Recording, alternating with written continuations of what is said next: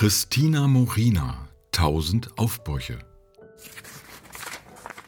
Noch ein Buch über die deutsche Wiedervereinigung, denn man kann dieser Geschichte eine Menge Perspektiven und Aspekte abgewinnen. Hm, wahrscheinlich wird man nie zu einem Ende kommen. Auch Christina Morina stellt noch einmal eine andere Betrachtung an. Es geht nicht grundsätzlich um die Wiedervereinigung an sich, sondern um die unterschiedlichen Arten von Verständnis als Staatsbürgerinnen und Staatsbürger, um Demokratie und Demokratieverständnis im Westen wie im Osten. Sowohl lange vor 1989 als auch nach Oktober 1990. Eine wichtige Grundlage dazu bilden Briefe an den Bundespräsidenten, an Politiker, Minister und sogar die Bundestagspräsidentin.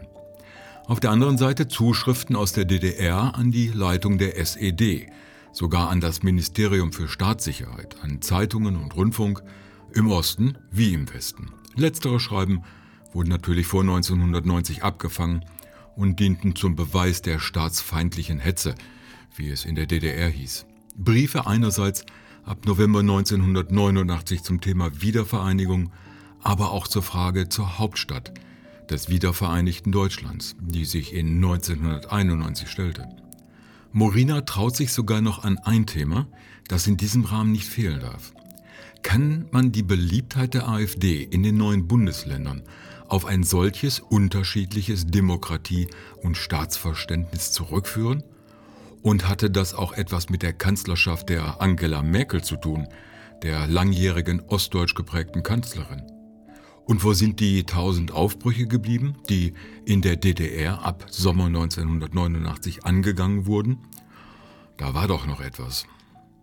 Auf der westlichen Seite nannte man es parlamentarische Demokratie, im Osten sozialistische Demokratie, und doch waren es zwei unterschiedliche Ansätze. Während in der BRD Demokratie eher als ein Prozess betrachtet wurde, galt sie in der DDR als eine Art Versprechen, eine Zukunftsaussicht. Während es sich im Westen um Teilnahme und Mitwirkung drehte, war die Mitwirkung in der östlichen Demokratie ein Zwang. Andere Vorstellungen demokratischer Entwicklungen waren in der DDR weder erwünscht noch zugelassen. Erst mit den Veränderungen im Herbst 1989 ergaben sich in Leipzig und Ostberlin neue Ideen, wie sich die Menschen in der DDR Demokratie vorstellten ein schon vielfach dokumentiertes demokratisches Experiment. Um die D-Mark oder freie Marktwirtschaft ging es zuerst gar nicht.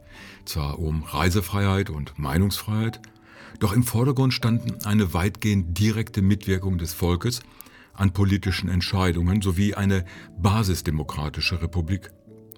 Doch es kam anders. Der Artikel 23 des Grundgesetzes wurde in Anspruch genommen. Doch anstatt nun eine neue Verfassung zu bilden, die allen Ansprüchen sowohl von ostdeutscher als auch westdeutscher Seite gerecht wurde, wurde die BRD quasi der DDR übergezogen. So trafen zwei ganz unterschiedliche Verständnisse von Demokratie aufeinander. Daraus wurde, nicht zu Unrecht, die Geschichte, dass der Westen den Osten einfach übernommen habe. Die vielen gedachten Aufbrüche, die in der DDR ab den 80ern schon angedacht waren, ob im neuen Forum am runden Tisch oder in den Bürgerrechtsbewegungen Demokratie jetzt und Initiative Frieden und Menschenrechte, verschwanden in den Schubladen. Christina Morina verortet in diesem Verschwinden eigener demokratischer Vorstellungen zum Ende der SED-DDR die Grundlagen der Enttäuschung, und der mangelnden Demokratiezufriedenheit in den neuen Bundesländern. Bis dahin, dass viele Ostdeutsche nicht Berlin als Hauptstadt, sondern lieber Leipzig oder Weimar wollten. Nicht wenige Westdeutsche hätten lieber Bonn als Regierungssitz behalten, weil Bonn für europäische Integration stand, unbelastet durch die Vergangenheit.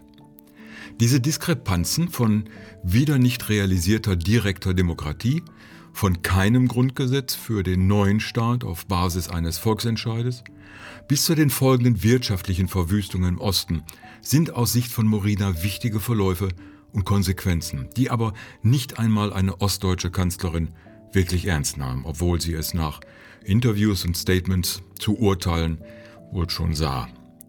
Was die ökonomische Entwicklung in der Wiedervereinigung und das Etablieren eines funktionierenden Rechtsstaates angeht, ist die Sache schon gut gelaufen. Doch was sonst schief lief und warum die Identifikation mit diesem neuen, wiedervereinigten Deutschland in Brandenburg, Thüringen und Sachsen so schwer fällt, das arbeitet Christina Morina in ihrem Buch sehr anschaulich und detailliert heraus. Also nicht noch ein Buch, sondern auch ein Buch über die deutsche Wiedervereinigung.